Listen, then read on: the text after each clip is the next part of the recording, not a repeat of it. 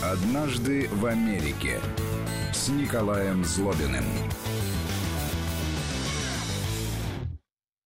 И, как всегда, с нескрываемым удовольствием я представляю вам автора и ведущего этой программы, писателя, профессора, политолога Николая Злобина. Здравствуйте, Николай. Здравствуйте, Владимир. Добрый вечер всем. Я напомню слушателям, что свои добрые и не очень слова в адрес Николая Злобина, а также всего услышанного или неуслышанного э, в этой программе вы можете присылать мне. Я все это читаю здесь, э, в студии, вдалеке от Николая Злобина, но иногда я ему тоже передаю. 8 903 176 363 в WhatsApp и Viber 8 903 176 363. Либо присылайте смс на короткий номер 5533, ставьте слово «Весть», «Вести» в начале вашего текста, платите деньги вашему оператору мобильной связи, и тогда ваша смс обязательно окажется у нас здесь. Ну вот, собственно, дежурная информация закончена, можно переходить к самому м- неожиданному всегда для меня этапу нашей программы. Будете изменять традиции сегодня, Николай? Или нет? Если вы, если вы имеете в виду какие-то американские анекдоты, то с удовольствием могу всю программу их рассказывать. Я знаю, что вы можете, но я не позволю. Ну, всю программу, да, мы сегодня тратить на это не будем, но два-три анекдота, насколько выдержит у вас терпение, я расскажу. Сколько выдержит а... мое чувство юмора? Да, ну, американец где-то на Ближнем Востоке заходит в сувенирную лам, а, лавку, видит такую в египетском стиле кошечку а, сувенирную, а на ценнике написано «Кошечка 5 долларов», услышать ее историю 50 тысяч долларов. Но он говорит, я могу купить эту кошечку без ее истории, просто кошечку. Но продавец говорит, конечно, купите, но я уверен, что вы все равно вернетесь за этой историей и заплатите мне 50 тысяч долларов. Но американец покупает эту кошечку и идет себе в гостиницу. И вдруг он замечает, что а, за ним потихонечку идут а, все кошки, которые встречаются по дороге. Одна, две, потом целая стая кошек он в ужасе начинает от них пытаться убежать, кошки не, уста... не, отстают, тогда он подбегает там к местной реке, размахивается, выбрасывает эту бронзовую свою кошку-сувенир в реку, и все кошки прыгают в эту реку и исчезают. Мужик тут же бежит обратно в магазин сувениров, продавец говорит, я вас ждал, я же знал, что вы придете за историей этой кошечки, и ждал, что я получу свои 50 тысяч долларов. Американец говорит, да ну к черту вашу историю, есть у вас маленький демократ?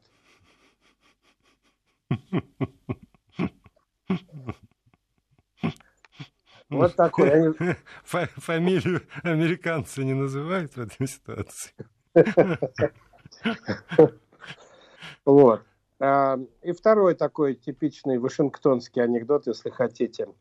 В парикмахерскую в Вашингтоне заходит священник, ну, парикмахер его стрижет, бреет, священник говорит, сколько с меня?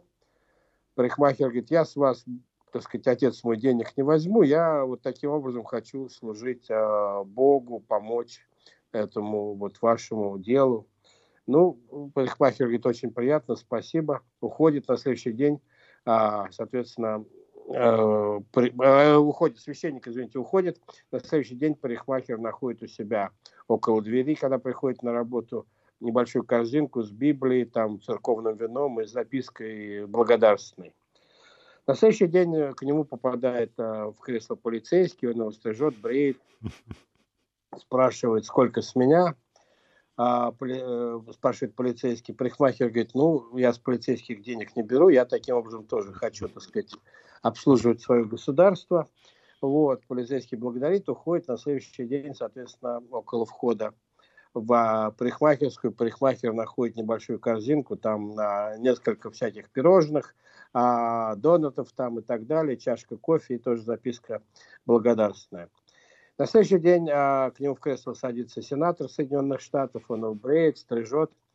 А, сенатор спрашивает, сколько меня? С меня парикмахер говорит, ну что вы, так сказать, господин сенатор, я с вас денег не возьму, это вообще, так сказать, честь для меня постричь сенатора и послужить своей стране.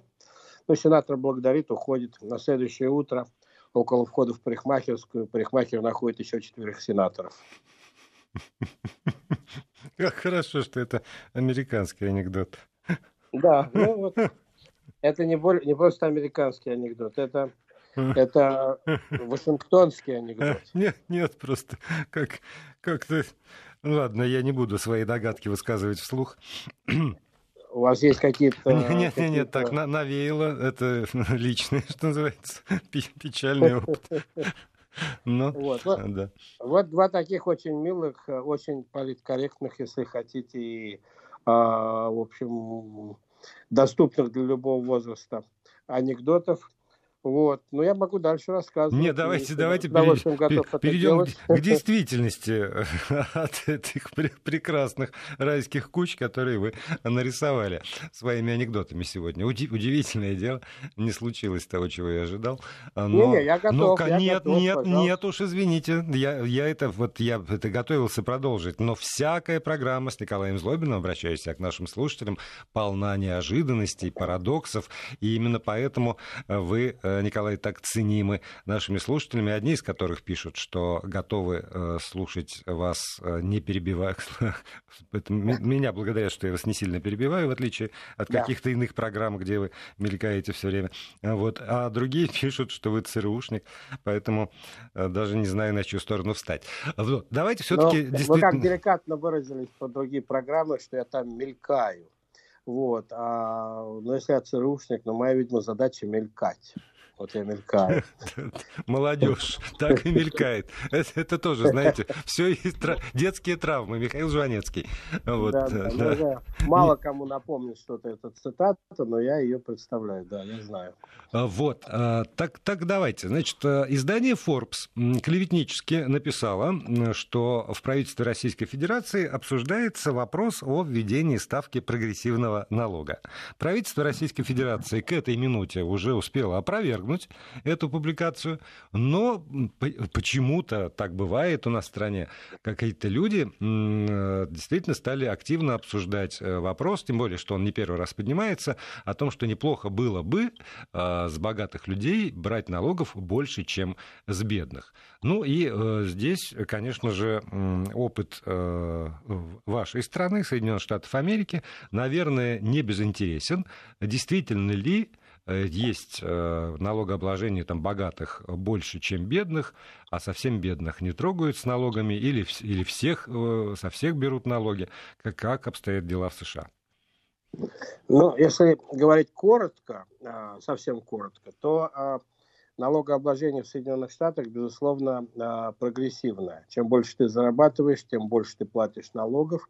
Более того, чем больше ты тратишь, тем больше ты платишь налогов. Чем более дорогие вещи ты покупаешь, тем больше платишь налогов. Чем в более дорогом доме живешь или ездишь на более дорогой машине, ты тратишь больше налогов, платишь больше налогов. Чем более дорогие билеты на самолеты или курорты, гостиницы ты покупаешь, более дорогие номера, тем больше ты платишь налогов. То есть в любом случае а, ответ совершенно однозначный, а, что чем так сказать, богаче ты и можешь позволить себе более такую а, роскошную жизнь, тем больше ты платишь налогов. Сто процентов, абсолютно однозначно. А если это, коротко. Да, да. А если, а если не очень коротко? Вот, там, например, что значит богатый? А, вот э, у нас почему-то мелькает в последнее время очень активно а, там такая сумма 2 миллиона в год если человек зарабатывает 2 миллиона в год, то э, все, что, ну, там более 2 миллионов в год, то это должно все облагаться уже по повышенной ставке налогов. Почему 2? Сложно мне сказать. Ну, ну так вот как-то. Некоторые говорят 2-3. Хотя, по-моему, те, кто говорит 2-3, э, не видят особенной разницы между двумя и тремя, а я вижу, должен вам сказать. Я, э, да. Володь, я, я не хочу никого обидеть, но можно уточнить, 2-3 в чем? Ну, опять же, те, кто говорит так легко, ну, 2-3 миллиона в год, э, по-моему, для них уже нет разницы особенной в чем. А между моей зарплатой и двумя миллионами рублей в год есть разница, я ее вижу, э, вот, э, и поэтому интересуюсь, вот где проходит отсечка, на каком уровне действительно проходит отсечка там в Соединенных Штатах Америки, если она зафиксирована, скажем, государством? Ну, ну смотрите, в принципе, во-первых, я чтобы понять, а Соединенные Штаты, налог, налоговая система в Соединенных Штатах отнюдь не сводится к налогу на зарплату.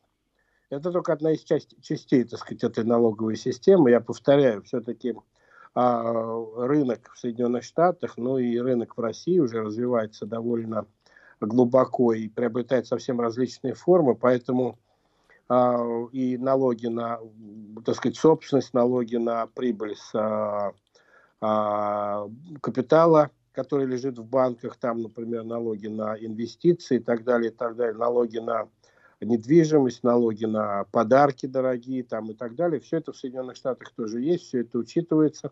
И это тоже надо, надо абсолютно иметь в виду. Кроме того, я вот э, сказал, что э, чем более дорогие вещи вы покупаете, тем больше вы платите налогов. Это тоже верно, потому что в Соединенных Штатах есть практически почти во всех штатах, за очень редким исключением, и за очень редким исключением нескольких муниципалитетов в штатах, где есть этот налог, это налог на продажу. Он по-разному, так сказать, э, высчитывается, и местное правительство его устанавливает. Но, тем не менее, когда вы видите вещь в Соединенных Штатах, которая, так сказать, продается там за 100 долларов, и вы радостно идете в кассу с бумажкой в 100 долларов, вас спросят там 103 доллара или 105 долларов. А, плюс какими-то центами, в зависимости от того, в каком штате вы покупаете и что, собственно, вы покупаете. А, то есть вот этот налог, он э, в ценник не входит, да? То есть надо всегда иметь в виду, Нет. что... А, потому что он, у нас-то НДС всегда уже включен. То есть э, Нет, висит табличка 100 рублей, я знаю, что 22 рубля уйдет государству, но э, для меня это все равно 100 рублей, мне уж не важно, кому платить. Я понимаю, но для американцев это важная вещь, потому что это помо- помогает некоторым из них потом, а, особенно и не только им, а корпорациям там и а, бизнесам потом а, составлять свою налоговую отчетность, потому что часть налогов, например, они уже заплатили через покупку тех или иных вещей. Это потом считается. Это вот первое, что надо иметь в виду. Она очень сложная система, и э, э, так просто сказать, вот я заработал там миллионы, и 13% там должен отдать государству, так не бывает. Это первое. Второе. А, Соединенные Штаты имеют три вида налогов, а, которые все граждане Соединенных Штатов платят, так или иначе. Это налог федеральный, который, в общем, платят все граждане Соединенных Штатов, и а, ну, он, в общем, довольно большой, в зависимости от того, сколько вы зарабатываете, вы платите от 10 до 37 процентов от того, что вы заработали федеральному правительству. Потом есть налог штата, в котором вы живете, живете, и местный налог местного муниципалитета, в котором вы живете. Эти налоги, они тоже разные совершенно, от штата к штату они разнятся. Федеральный налог, он один и тот же. А, то есть он по всем штатам для всех граждан является, так сказать, одинаковым. И, а, а вот местные налоги и штатские налоги, они зависят от того, какие законы существуют в том или ином штате. И эти налоги варьируются там, условно говоря, от нуля. Есть штаты, где нет совсем налогов и есть, э, я повторяю, графство, где нет налогов, до примерно 13 или 14 процентов от вашего, а, вашего общего дохода. Например, Вашингтон, а, город, столица Соединенных Штатов, который не, ходит, не входит формально ни в один штат Соединенных Штатов, там есть городской налог, то есть местный налог, и дальше вы платите федеральный налог. И никакого штатского налога там и так далее нет. А обычно, когда вы живете в а, ну, такой обычной, так сказать, Америки, то вы заполняете несколько налоговых деклараций, федеральные, местные, штатские налоги, и э, платите все это, в общем, в один день, 15 апреля каждого года, такой священный, так сказать, день быка, скажем так, священный день для каждого американца. Как говорят американцы, в жизни все бывает, так сказать, но нельзя избежать двух вещей – смерти и налогов.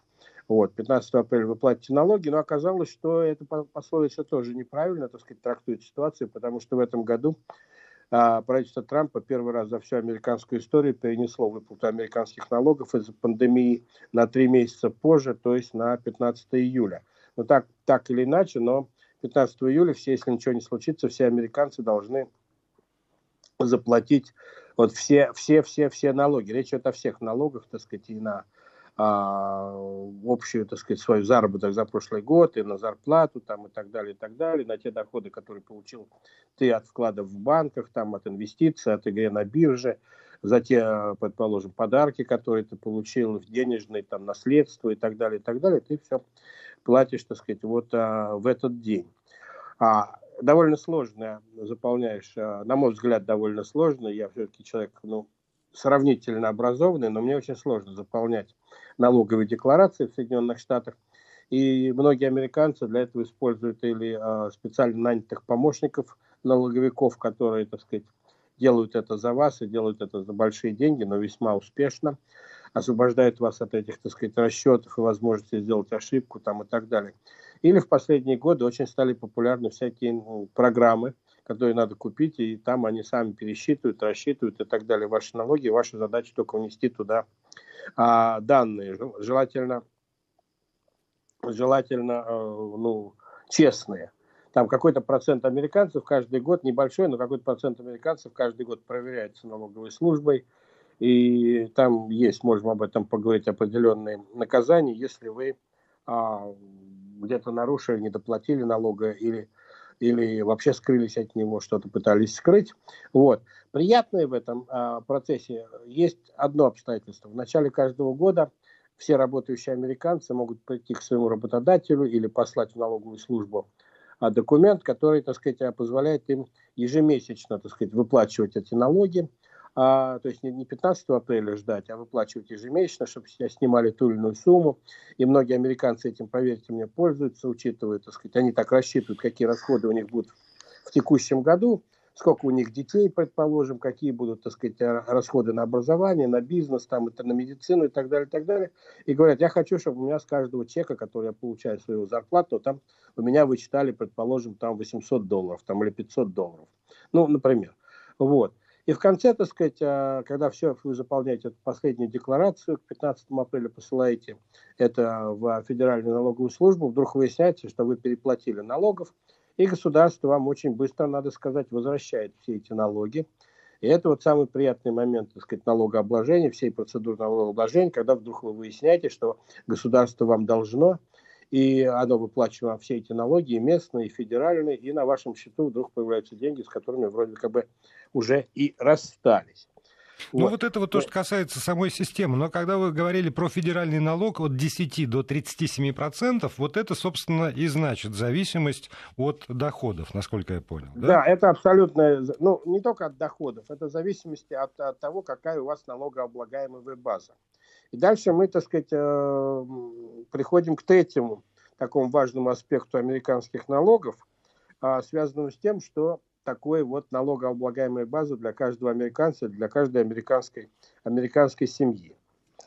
А, это связано с тем, а, в первую очередь, что государство стимулирует какие-то вещи через налоговую свою гибкую такую систему, и американцы, у американцев есть выбор. Например, если я с этим тоже сталкивался, с этим сталкиваются все американцы, если вы, например, а, женаты и вы заполняете одну декларацию налоговую на всю семью, то каким-то чудом ваши налоги становятся меньше. Вот так а вот если... толкают, просто толкают в брак, но об этом уже после новостей. Однажды в Америке с Николаем Злобиным. С профессором, писателем, политологом Николаем Злобиным мы продолжаем наш разговор. У вас, как всегда, сохраняется возможность что-нибудь написать с помощью WhatsApp и Viber на номер 8 903 176 363, либо отправить смс на короткий номер 5533 со словом «Вести» в начале текста. Здесь воодушевились ваши заокеанские поклонники из э, США и Канады и с удовольствием рассказывают, как они справляются с этой сложной задачей по уплате налогов. Вот. Э, а да, а вы остановились на том, как американское государство заставляет людей оформлять законный брак. Ну, оно не то, что заставляет оформлять законный брак, по-моему, оно скорее а, стимулирует а, сократить количество бумажного оборота или там электронного оборота. Вы заполняете одну декларацию на семью или вы заполняете две декларации на семьи индивидуально. И от этого зависит, так сказать, ну, а, да, количество тех денег, которые вы можете а, вычесть из своей налогооблагаемой базы. Я рад, что мои, так сказать, за океанские, как вы говорите, а, американские, там, канадские, какие-то другие слушатели воодушевились, потому что, конечно, налоговая система в Соединенных Штатах – это очень сложная система, на мой взгляд, а, громоздкая. Они как а, раз пишут, что, на их взгляд, довольно простая, и удивляются, почему вы считаете ее сложной. Они э, пишут э, для меня неведомую аббревиатуру IRS. Вот. Это IRS, это как раз Internal Revenue Service, это вот федеральная налоговая служба, так ее переводят обычно в России. Просто она простая, если вы просто получаете зарплату и с нее платите налог. И, в общем, а, особых претензий у вас к государству нет, а государство у вас. Но если, например, у вас есть дети, которые ходят в колледж, если у вас есть большие расходы на медицину, которые вы хотите попытаться а, ну, использовать, чтобы снизить свою налогооблагаемую базу. Если у вас вложены деньги в инвестиции и, и, или у вас вложены деньги в развитие собственного бизнеса, то в зависимости от штата, в зависимости от конкретной ситуации, у вас есть довольно много возможностей, чтобы свою налогооблагаемую базу таким образом снизить. А, там есть в разных штатах, и а, особенно это касается штатских налогов, а, есть разные, большое различие между тем, какие суммы можно списать на те или иные вещи – на, если вы там, например, писатель, и у вас есть домашний офис, вы просто все, что вкладывается в понятие домашний офис, вы можете так или иначе попытаться списать с налогооблагаемой базы, новый компьютер, расходы на электричество там, а, и так далее, и так далее, почтовые расходы. А если, ну вот я знаю друзей журналистов моих американских, которые это, в общем, довольно успешно, успешно делают. А то же самое делают те или иные врачи, которые практикуют, так сказать, тоже из дома, у которых есть домашние кабинеты, и это является частью их а, недвижимости, например, а, две-три комнаты в доме, которые они оформили как а, медицинские кабинеты. Ну да, они тоже имеют возможность там а, что-то списать, включая покупки новых там каких-то гаджетов медицинских и так далее, и так далее, в определенных суммах, конечно. Поэтому я и говорю, что вот американцы, которые а, активно, так сказать, ведут себя по жизни, там, в бизнесе или а, в чем-то еще, то они заранее в начале года примерно, так сказать, пытаются рассчитать, какую сумму а, им надо ежемесячно вычитать, чтобы дать право государству вычитать и штату вычитать из а, тех, тех доходов, которые получаются, чтобы в конце года, ну, или, так сказать, не платить сразу бешеную сумму, а то, я повторяю, и получить от государства что-нибудь а, взамен в, в, на, что-нибудь назад. Хотя я знаю довольно много а, моих, в том числе русских американцев, которые просто берут большую коробку из-под обуви и весь год складывают туда чеки, которые, так сказать, они считают, они имеют право, так сказать, а потом а, каким-то образом использовать при а, оформлении налогов. Эту коробку торжественно вручают своему налоговику, предположим, где-нибудь в феврале или в марте, чтобы тот начал обсчитывать их налоги. А каждый, в общем, а, А, по-своему, видимо, платят эти налоги, но у меня почему-то вот я не справился. Я нанимаю человека, и я а, как-то сложно к этому отношусь, и я уже, наверное, достаточно старый, чтобы начинать изучать эту систему. Ах, оставьте вот это, оставьте. Давайте последний вопрос я вам задам, который э, касается налогов, и э, перейду к другой теме, меня взволновавшей. Вот вы говорите все время, что вы живете на границе э, штата Мэриленд, э, а офис у вас в Вашингтоне. А вы, да. а вы налоговый резидент, получается, где? Или... В Мэри... Сейчас в Мэриленде. Я много лет был налоговым резидентом в, Мэри... а, в Вашингтоне. Теперь я налоговый последние сколько уже лет, а, пять или шесть лет налоговый резидент штата Мэриленд, а, Монгомери, э, графство Монгомери. Выгоднее? А, налоги нет, налоги выше стали, налоги стали выше. И, в общем, понятна причина, и это, собственно говоря, это была причиной нашего переезда, там гораздо а, лучше по качеству школы, а, и они дороже стоят, и, в общем, налоги повыше, безусловно. У нас Кроме то же того... самое. Мне кажется, что в Московской области жить дороже, чем в Москве. Не знаю, связано это со школами, но какая-то такая закономерность тоже прослеживается. Давайте перейдем хотя вот я, хотя вот я... Что? Там еще есть Вас один не хороший... сбить. Еще есть хороший довольно а, а, важный, важный вопрос, если у вас есть дети, если у вас есть подростки, которые заканчивают школу. В общем, немаловажный вопрос, в каком штате вы живете, потому что а, в штаты, а, вернее, в университеты тех штатов, резидентом налоговым, которым вы являетесь, так сказать, им можно поступить за гораздо меньшие, так сказать, финансовые траты и гораздо больше возможностей получить какую-то финансовую помощь. Если вы, ежели вы отправляете ребенка куда-то там через полстраны в штат, где вы никогда не платили налогов, например. И поэтому многие, так сказать, исходят из того, что да, вот куда переехать там, а чтобы были не просто хорошие школы, но и возможность послать а, ребенка в свой домашний, так сказать, штатовский, скажем так, домашний с точки зрения штата, а, университет или колледж, чтобы не переплачивать. И вот я когда, это я, кстати, должен заняться самокритикой, когда я, наконец, после многих лет жизни уехал из Вашингтона, недалеко, буквально на несколько километров в сторону, наверное, на полкилометра в сторону Мэриленда, пересекая границу, так сказать, Вашингтона, я вдруг неожиданно узнал, что все налого, налогоплательщики а, округа Колумбия, столицы США, Вашингтона, могут посылать своих детей в любые э, университеты Соединенных Штатов за сумму, так сказать, э, которую платят э, налогоплательщики тех штатов. Я об этом не знал, честно говоря. Ну, удачно все равно воспользовались. Все, давайте, на самом деле, давайте к другой маленький... теме перейдем-то. Уже времени осталось пример. немножко. Я просто хочу сказать, что это маленький пример того, как все сложно на самом деле. Поэтому я я бы не, не говорил, что это простая система, там очень много тонкостей и а, деталей, которые желательно знать. Можно их не ждать, не знать, но тоже, в общем, на самом деле, если у вас нет больших, так сказать, трат там и замысловатых инвестиций, можно жить довольно спокойно. Я думаю, что зачтется ваш рассказ сегодня. Из, э, из всего услышанного огромное количество наших слушателей сделало вывод, что, господи, у нас, слава богу, попроще, пусть даже побольше будут брать, но попроще э, считается. И таким образом задачу мы эту выполнили. Давайте пойдем к другому. А, вот какая была задача, я не знал. Нет, да, я, тоже, я... я тоже не знал, что такая задача стояла, но, послушав вас, я догадался, какую именно вы решали. Вот, э, да, давайте пойдем к другой теме, потому что последние несколько дней э, я, как человек, э, который интересуется литературными новинками, ни о какой иной литературные новинки, кроме книги Болтона, в которой он, э, по утверждению Белого дома, раскрыл значит, все государственные секреты. По утверждению еще там целого ряда лиц, слил всех, кого только можно было э, слить. Э, прежде всего, президента Трампа вообще ничего не, не вижу о других новинках. Вам что-то известно о содержании книги и почему она, собственно, стала центром внимания во всем мире? Уже даже представитель Кремля отвечает на вопрос, читал ли он эту книгу и как он относится к каким-то кускам, которые как будто бы в этой книге есть?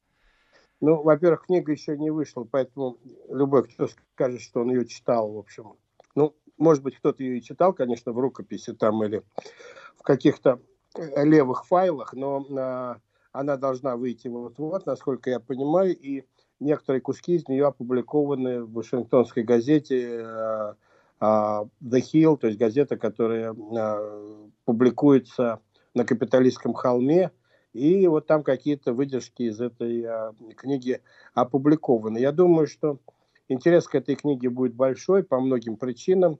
Ну, во-первых, и Болтон, Джон Болтон, так сказать, интересный сам по себе человек – и а, давно в американской политике довольно близок был к Трампу. Короткое время, но тем не менее близок. Да, сейчас мы на 6 секунд прервемся, как обычно, в этом месте, и потом продолжим. Вести ФМ. Продолжаем программу. Николай Злобин, писатель, профессор, и вот э, в эти минуты в большей степени политолог, рассказывает о, о э, книге э, помощник, бывшего помощника по национальной безопасности, я не, не путаю сейчас должности, да? да. Джона Болтона, э, которая еще не вышла, но уже стала э, такой бомбой, э, которая вот-вот взорвется.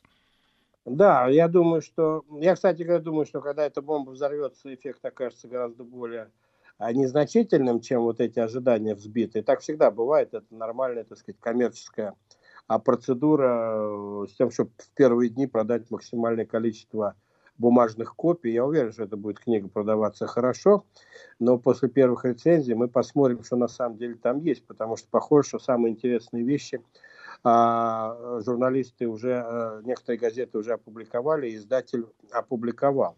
Вот. Болтон, Джон Болтон не только, как известно, был очень давно и очень э, эффективно, скажем так, успешно работал в американской политике, был близок к нескольким президентам, вот в том числе к президенту Трампу. А, и, естественно, вторая, так сказать, сторона этой истории заключается в том, что президент Трамп сам вызывает огромный интерес во всем мире. До сих пор, по-моему, толком никто не понял, что это за человек президент Трамп. О нем, а, Трамп, он, может быть, сам не понял. О нем интересно читать, и за ним интересно наблюдать. Каждый день он, так сказать, удивляет весь мир, как правило, в Твиттере вот, и э, поэтому он является, наверное, самой раскрученной политической фигурой в мире сегодня. И э, Трамп и Болтон очень хорошо умеют работать э, с медиа, со средствами массовой информации, поэтому конечно, интерес к этой книге большой. Ну и третий такой аспект, связанный с этой книгой, связан с тем, что потому что мы знаем, Джон Болтон крайне критически оценивает президента Трампа, с которым он работал в свое время, и э, по тем кусочкам, которые опубликованы, он даже, в общем, выставляет где-то президента Трампа как человека, который мало что знает о мировой политике, недалек, а слишком экстравагантен, а недостаточно образован и судит о том, что где как происходит, а, в общем, слишком быстро, без серьезного анализа, слишком полагается на свою интуицию, на свою чуйку, как говорят а, в России. Вот, и а, поэтому периодически попадает в тяжелые ситуации. Я думаю, что Джон Болтон будет представлять себя в этой книге как человека, который несколько раз спасал мир от э, таких вот экстравагантных выходок президента Трампа. Вы знаете, все, би, би, все биографии, автобиографии, такого рода мемуарные книги, я очень много читал их, э, занимаясь политикой. По крайней мере, политиками такие книги пишутся ради самооправдания. Вот сто процентов ну, наверное, не только политиками, воспоминания, мемуары биографии там, и писателей, и художников пишутся ради, ради самооправдания и, так сказать, исправления своего собственного имиджа а, в мире и в Америке. И я думаю, эта книга тоже сыграет свою роль. Но будет интересно прочитать уже. О Трампе написано огромное количество книг. Он дико интересная, видимо, фигура для анализа, тем более, что, с одной стороны, он вроде открыт, он там а, недавно установил рекорд, да, написав 200 твитов за день, вот, представляете, президент США написал 200 твитов за день. Не вот. представляю а... даже не только президента США, а вообще человека, который хоть чем-нибудь еще занимается. А, я представляю, как Твиттер удивился. Вот. Но, но, но, с другой стороны, в общем, никто его толком не прочитал и не расшифровал, по-моему, до сих пор. И он продолжает удивлять. Вот уже, так сказать, в ноябре американцы будут избирать или переизбирать, или провалят его на выборах но он продолжает удивлять практически ежедневно. Поэтому книга человека, который был близок к Болтону, ой, к Трампу, конечно, вызовет очень большой интерес. Другое дело, я уверен, что а, сразу начнутся разбирательства, насколько справедливо Болтон описывает а, ситуации, был ли он а, реальным, реальным свидетелем этих ситуаций или пересказывает что-то из вторых рук, насколько Белый дом пытался сдержать публикацию этой книги и насколько Болтон был сдержан в рамках каких-то законов о конфиденциальности, ведь до сих пор еще не так много времени прошло, как Трамп отправил его в отставку, и наверняка некоторые вещи там а, относятся прямо-таки к реальной политике, которая сегодня в мире проводится Соединенными Штатами. Вот. А, Болтон ведь тоже, в общем, а, далеко не голубь мира, как известно, а он скорее, так сказать, ястреб, и то, что в этой книге, насколько я могу понять по этим кусочкам, ястребом пытается представить Трампа как раз – то я думаю, это тоже вот такой диссонанс между имиджем Болтона как а, ястреба, который представляет Трампа еще большим ястребом, хотя Трамп, как известно, ну, на сегодняшний день, слава богу, ни одной войны не начал и нигде ни в какой конфликт, конфликт не влез. Вот, посмотрим, что это, что это будет на самом деле. Но я думаю, что вот те, по моему вашингтонскому сугубо опыту, те ожидания в отношении этих книг, которые есть, они немножко будут сбиты, как только мы начнем читать эту книгу целиком. У нас с вами немножко времени остается до конца, и вот по поводу этой книги и других книг, вы сказали, что огромное количество книг издано уже о Трампе, э, и они, э, конечно, вызовут интерес. Интерес среди кого? Интерес среди э, политического класса, интерес среди тех людей, которые там изучают политику. А вот, опять же, поскольку мы в нашей программе все время говорим о неком рядовом среднем американце, ну что, неужели вот там человек, обычный э, американский прям бросится покупать книжку э, Болтона или купил уже какие-то другие книги, э, чтобы понять, кто же такой президент их э, страны. Или это все равно э, больше рассчитано, конечно же, на, ну, назовем так, специалистов, хотя понятно, что расширительное очень понятие. Я, кстати, не сомневаюсь, что где-то, может быть, к Новому году или, может быть, даже раньше мы увидим русский перевод этой книги и на все другие языки мира уж чего-чего, а продвигать свои, так сказать, продукты американцы умеют, но я думаю, что здесь вызовет большой интерес. Я, так сказать, возвращаю ваш вопрос, так сказать, вам же, вот, когда появится русский вариант этой книги, вы думаете, купят, так сказать, все эти высоколобые эксперты по Америке или просто народу будет интересно прочитать про то, что происходит в Белом доме, про Трампа, который вызывает, конечно, а, большой интерес, положительный и сугубо отрицательный у многих людей. Вот. Или, да, или это будет вот сугубо такая интеллигентно-экспертная книжка. Я думаю, что купят ее довольно широкие круги народа. Широкие? Я думаю, что да. Я не знаю, какая будет цена. Похоже, что это будет толстая книжка, и, в общем, стоить она дешево не будет. Но я как не приду вот до пандемии, как не зайду, не приеду в Москву и не зайду в книжный магазин, я вижу, что там стоят книжки о Трампе в самых таких демократичных и популярных московских книжных магазинах. И, видимо, есть в этом смысл, видимо, народ это покупает, я не знаю. Но в Америке, да, наверное, так сказать, какая-то часть тиража разойдется, американцы, американские журналисты, студенты, политики, люди, которые интересуются политикой в целом, огромное количество американских библиотек, колледжей и так далее. Конечно, эту книгу купят. Я думаю, речь идет о довольно большом тираже в сотни тысяч экземпляров. Вот как-то первые, первые выпуски этой книги.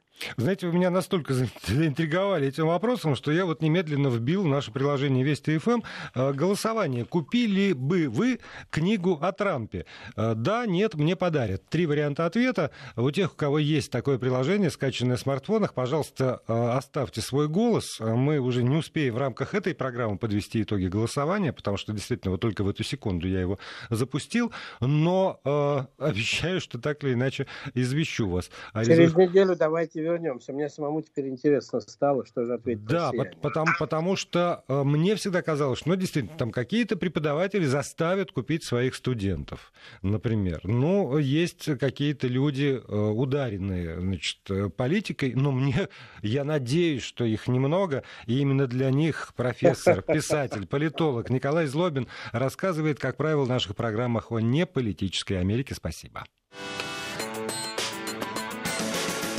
Однажды в Америке с Николаем Злобиным.